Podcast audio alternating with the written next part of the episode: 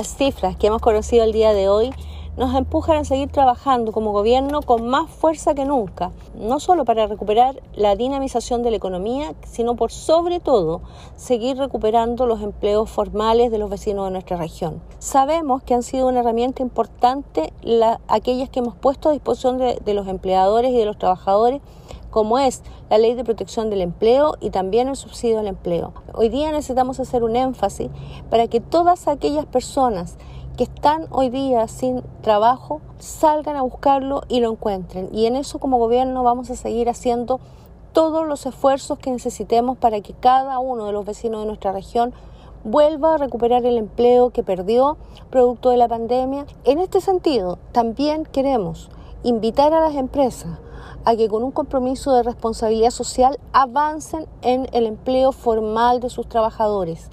Y por otra parte, a los trabajadores reiterarles que como gobierno aspiramos a que todos los trabajos sean formales, vale decir, con un contrato de trabajo, con cotizaciones previsionales y seguridad social. Y de allí entonces que reafirmamos lo que hemos señalado. La red de protección social del gobierno que hemos impulsado con ocasión de la pandemia es compatible con un contrato de trabajo formal.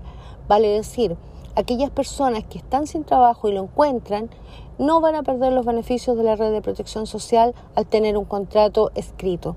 De allí entonces que necesitamos avanzar en la recuperación económica y en la recuperación de los empleos, pero empleos formales